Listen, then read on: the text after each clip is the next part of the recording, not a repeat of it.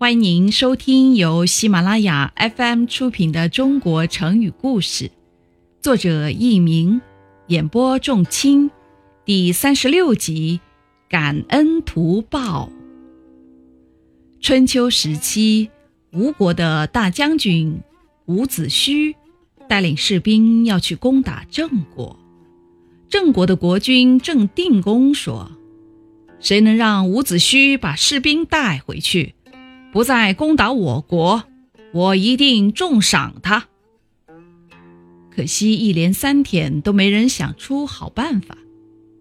到了第四天的早上，一个年轻的渔夫跑来找郑定公说：“我有办法让伍子胥不来攻打郑国。”郑定公一听，马上问道：“你需要多少士兵和马车？”渔夫摇摇头说。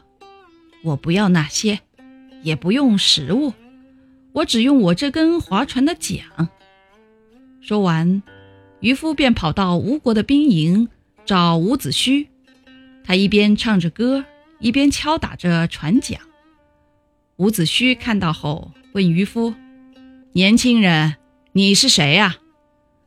渔夫回答道：“你没有看到我手里的船桨吗？当年我父亲……”就是用这根船桨救了你的呀。伍子胥想了想，便说：“哦，想起来了，以前我逃难的时候，一位渔夫救了我，我一直想报答他呢。原来你就是他儿子呀？你怎么会在这里呢？”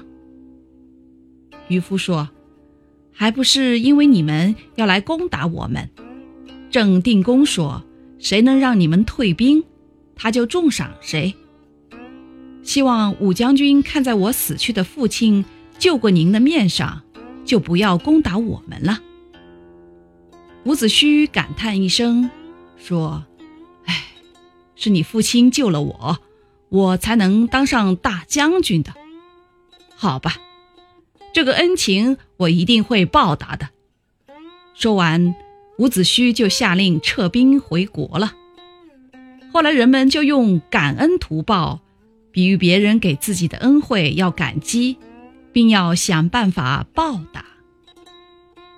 听众朋友们，本集播讲完毕，感谢您的收听，再会。